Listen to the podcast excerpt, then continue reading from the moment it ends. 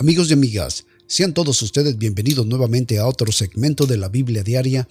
Hoy es diciembre 2 y yo soy su amigo y servidor Miguel Díaz que les da una cordial bienvenida.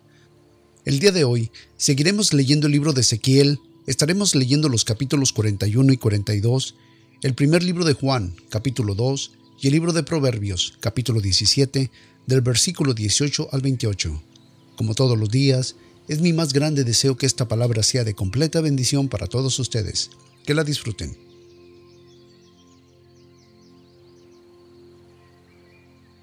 Libro de Ezequiel, capítulo 41, versículo 1. Me metió luego en el templo y midió los postes, siendo el ancho seis codos de un lado y seis codos del otro, que era la anchura del tabernáculo, y la anchura de las puertas eran de diez codos, y los lados de la puerta de cinco codos de un lado y cinco del otro, y midió su longitud de cuarenta codos y la anchura de veinte codos. Y pasó al interior y midió cada postre de las puertas de dos codos y las puertas de seis codos y la anchura de la entrada de siete codos. Midió también su longitud de veinte codos y la anchura de veinte codos delante del templo y me dijo, Este es el lugar santísimo. Después midió el muro de la casa de seis codos y de cuatro codos la anchura de las cámaras en torno de la casa de alrededor, y las cámaras estaban sobrepuestas una atrás otra, treinta y tres por orden, y entraban modillones en las paredes de la casa alrededor, sobre las cámaras estribasen para que no estribasen en la pared de la casa, y había mayor anchura, y espirar en las cámaras a lo más alto, la escalera de caracol de la casa subía muy alto, alrededor por dentro de la casa, por tanto, la casa tenía más anchura arriba y de la cámara baja se subía a la cámara alta por medio del medio, y miré la anchura de la casa alrededor, los cimientos de las cámaras eran de una caña entera de seis codos de largo, y la anchura de las paredes de afuera de las cámaras eran de cinco codos, y el espacio que quedaba en las cámaras de la casa por dentro, y entre las cámaras había anchura de veinte codos por todos lados alrededor de la casa, y la puerta de cada cámara salía al espacio que quedaba, una puerta hacia el norte y la otra puerta hacia el sur, y la anchura del espacio que quedaban eran de cinco codos todos por alrededor, y el edificio que estaba delante del área reservada al final, hacia el occidente, era de setenta codos, y la pared del edificio de cinco codos de anchura alrededor y noventa codos de largo, y midió la casa cien codos de largo, y el área reservada, y el edificio y sus paredes de longitud de cien codos, y la anchura del delante de la casa y del área reservada al oriente de cien codos, y midió la longitud del edificio que estaba delante del área reservada que había detrás de él, y las cámaras de un lado y otro, cien codos, y el templo dentro y los portales del atrio, los umbrales y las ventanas estrechas, y las cámaras alrededor de los tres pisos estaban todos cubiertos de madera, alrededor desde el suelo hasta las ventanas, y las ventanas también cubiertas. Por encima de la puerta y hasta la casa de adentro y de afuera, y por toda la pared del alrededor, por dentro y por fuera, tomó medidas, y estaban labradas con querubines y palmeras, entre querubines y querubines una palmera, y cada querubín tenía dos rostros, un rostro de hombre hacia la palmera de un lado, y el rostro de león hacia la palmera del otro lado, por toda la casa alrededor. Desde el suelo hasta la cima de la puerta había querubines labrados y palmeras por toda la pared del templo, cada poste del templo era cuadrado y el frente del santuario era como el otro frente. La altura del altar de madera era de tres codos y su longitud de dos codos, y sus esquinas y su superficie y sus paredes eran de madera, y me dijo, Esta es la mesa que está delante de Jehová, y el templo y el santuario tenía dos portadas, y cada puerta había dos hojas, dos hojas que giraban, dos hojas en una puerta y otras dos en la otra, y en la puerta del templo había labrados de querubines y palmeras, como los que estaban labrados en las paredes, y sobre la fachada del pórtico por afuera había una viga de madera, y había ventanas estrechas y palmeras de uno y del otro lado, por los dos lados del pórtico, y sobre las cámaras laterales de la casa y por las vigas.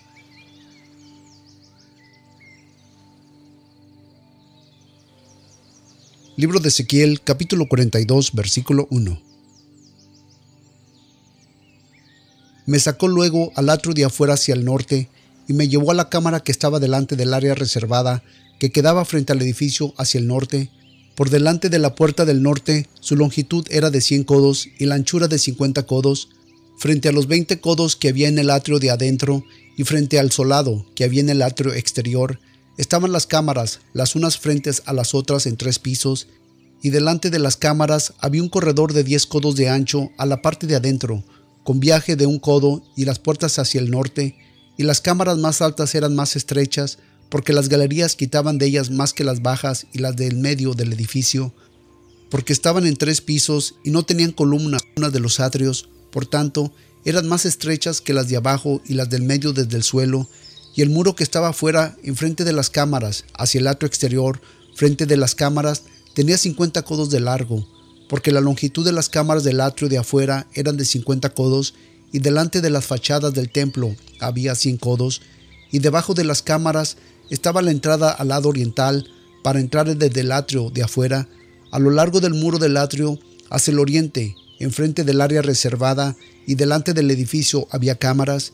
y el corredor que había delante de ellas era semejante al de las cámaras que estaban hacia el norte, conforme su longitud, asimismo su anchura y todas sus salidas, conforme a sus puertas y conforme a sus entradas, y conforme a las puertas de las cámaras que estaban hacia el sur, había una puerta al comienzo del corredor, del corredor frente al muro hacia el oriente a los que entraban, y dijo, las cámaras del norte y las del sur las que están delante del área reservada son cámaras santas, en las cuales los sacerdotes que se acercan a Jehová comerán las santas ofrendas.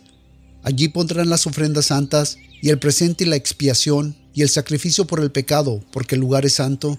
Cuando los sacerdotes entren, no saldrán del lugar santo al atrio de afuera, sino que allí dejarán sus vestimentas con que ministran, porque son santas, y se vestirán otros vestidos, así se acercarán a los del pueblo, y luego que acabó las medidas de la casa de adentro, me sacó por el camino de la puerta que mira hacia el oriente y midió todo alrededor.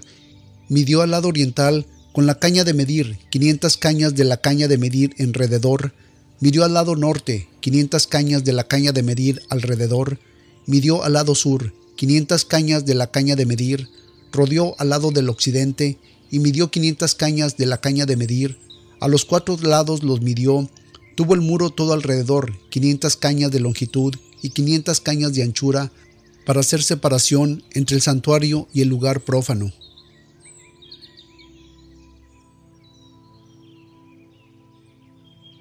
Primer libro de Juan, capítulo 2, versículo 1.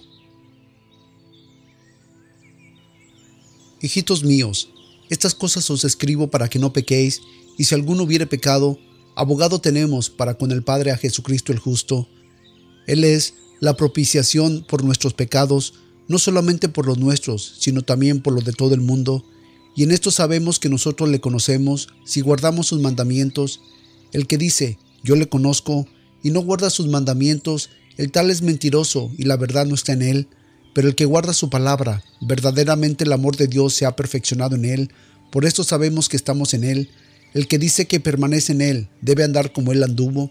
Hermanos, no os escribo mandamiento nuevo, sino el mandamiento antiguo que habéis tenido desde el principio. El mandamiento antiguo es de la palabra que hemos oído desde el principio. Otra vez os escribo un mandamiento nuevo, que es verdadero en Él y en vosotros, porque las tinieblas han pasado y la verdadera luz ya alumbra. El que dice que está en luz y aborrece a su hermano, éste todavía está en tinieblas. El que ama a su hermano está en luz y no hay tropiezo en él. Pero el que aborrece a su hermano está en tinieblas y anda en tinieblas y no sabe a dónde va, porque las tinieblas le han cegado sus ojos. Os escribo a vosotros, hijitos, porque vuestros pecados no son perdonados por su nombre. Os escribo a vosotros, padres, porque habéis conocido aquel que desde el principio os escribió a vosotros, jóvenes, porque habéis vencido al maligno. Os escribo a vosotros, hijitos, porque habéis conocido al Padre. Os escribo a vosotros, padres, porque habéis conocido al que desde el principio os he escrito a vosotros jóvenes, porque sois fuertes y la palabra de Dios mora en vosotros y habéis vencido al maligno. No améis al mundo ni a las cosas que están en el mundo. Si alguno ama al mundo, el amor del Padre no está en él, porque todo lo que hay en el mundo, la concupiscencia de la carne y la concupiscencia de los ojos y la soberbia de la vida, no es del Padre, sino del mundo. Y el mundo pasa y su concupiscencia, más que el que hace la voluntad de Dios permanece para siempre. Hijitos, ya es el último tiempo, y como vosotros habéis oído que el anticristo ha de venir, así también el presente hay muchos anticristos, por lo cual sabemos que es el último tiempo. Salieron de nosotros, pero no eran de nosotros, porque si hubieran sido de nosotros, habrían permanecido con nosotros, pero salieron para que se manifestaran que no todos son de nosotros. Mas vosotros tenéis la unción del Santo y conocéis todas las cosas.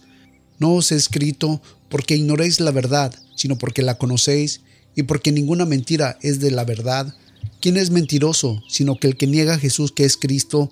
Este es el anticristo que niega al Padre y al Hijo. Todo aquel que niega al Hijo tampoco tiene al Padre, y el que confiesa al Hijo tiene también al Padre. Lo que habéis oído desde el principio, permanezca pues en vosotros. Si lo que oísteis desde el principio permaneciera en vosotros, también vosotros permaneceréis en el Hijo y en el Padre. Y esta es la promesa que Él nos hizo, la vida eterna. Os he escrito acerca de los que os engañan, pero la unción que vosotros habéis recibido de Él permanece en vosotros, y no tenéis necesidad que alguien os enseñe, sino que como la unción misma os enseña acerca de todas las cosas y que es verdadera y no es mentira, y como así os he enseñado, vosotros permanecéis en Él, y ahora, hijitos, permanecer en Él, para que cuando Él apareciere tengamos confianza y no seamos avergonzados delante de Él en su venida. Si sabéis que Él es justo, sabed también que todo el que hace justicia es nacido de Él. Libro de Proverbios capítulo 17 del versículo 18 al 28. El hombre falto de entendimiento estrecha la mano y sale por fiador delante de su amigo. El que ama la prevaricación ama la contienda, y el que mucho abre su puerta busca la ruina. El perverso de corazón nunca hallará el bien, y el que revuelve con su lengua caerá en el mal. El que engendra al necio para su tristeza lo engendra, y el padre del fauto no se alegrará. El corazón alegre trae sanidad, mas el espíritu triste seca los huesos. El impío toma dádiva del seno para pervertir las sendas del derecho. En el rostro del entendido aparece la sabiduría, mas los ojos del necio vagan hasta el cabo de la tierra. El hijo necio es enojo de su padre y amargura a la que le dio a luz. Ciertamente no es bueno condenar al justo, ni herir a los príncipes que hacen lo recto. El que reserva sus palabras tiene sabiduría, de excelente espíritu es el hombre entendido. Aun el necio cuando calla es contado por sabio, el que cierra sus labios es entendido.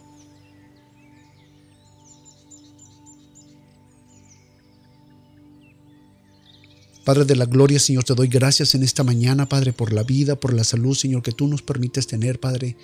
Te doy gracias, Señor, por la oportunidad que tú nos das, Señor, nuevamente de escuchar tu palabra. Gracias, Padre, por este regalo que tú nos das de la vida. Perdónanos, Padre, cuando no nos ponemos a pensar que cada día que tú nos das, Señor, es un regalo, es un milagro, Señor, el que podamos estar aquí, Señor, escuchando tu palabra, el que podamos estar caminando con nuestras familias, abrazarlos, quererlos, el estar, Señor, respirando, Señor, tu amor, ver las maravillas que tú has hecho para nosotros, Padre. Ese es un milagro, Señor, porque en este día, Señor, hay muchos, Señor, que se han ido contigo. Te damos gracias por seguir contestando, Señor, nuestras peticiones que tenemos delante de ti. Gracias Señor por proveer a nuestras necesidades. Gracias por abrir puertas a nuestras vidas. Gracias por el favor que tú nos das de los hombres. Gracias por ese favor, Señor, que tú pones en nuestras vidas de parte tuya, Señor, en nuestro corazón, en nuestro caminar, Señor. Gracias, Padre. Señor, te pedimos, Señor, que tú nos ayudes a hacer bendición a los demás, que no seamos como el asadón solamente para acá, para acá, sino que también nosotros, Señor, seamos bendición a tu pueblo, seamos bendición a los demás. Úsanos. Ayúdanos, Señor, a que cada día, Señor, traigamos bendición a tu pueblo. Que en nosotros, Señor, vean, Señor, tu amor reflejado. Que en, nosotros vean la magnitud de tu amor, de tu confianza, Señor, sobre nosotros, de tu benignidad, Señor, de tu paciencia. Padre, ayúdanos a ser testigos, Señor, de ti, Padre. Padre, también te damos gracias por cuidar de los nuestros, Gracias, Señor, porque allí cuando no tenemos nosotros el control, Señor, de cuidar de, nuestras familias, de nuestros hijos, Señor, tú estás allí mandando a tus ángeles, Señor, que hagan ese trabajo por nosotros, Padre. Ayúdanos, Señor, a ser amigos de nuestros hijos, así como tú eres amigo nuestro, nuestro Padre, nuestro amigo, que también nosotros, Señor, lo seamos de ellos. Padre, a ti se ha dada la honra y se ha dada la gloria por siempre y para siempre, Señor. En el poderoso nombre de tu Hijo Jesucristo, Padre. Amén. Pues amigos y amigas, muchas gracias nuevamente por haber estado con nosotros en otro segmento más de la Biblia Diaria. No olviden de visitar nuestra página de internet en www.bibliadiaria.org. Ah, ahí está nuestra dirección de correo electrónico, nuestro número telefónico, por si gustan llamarnos de los Estados Unidos.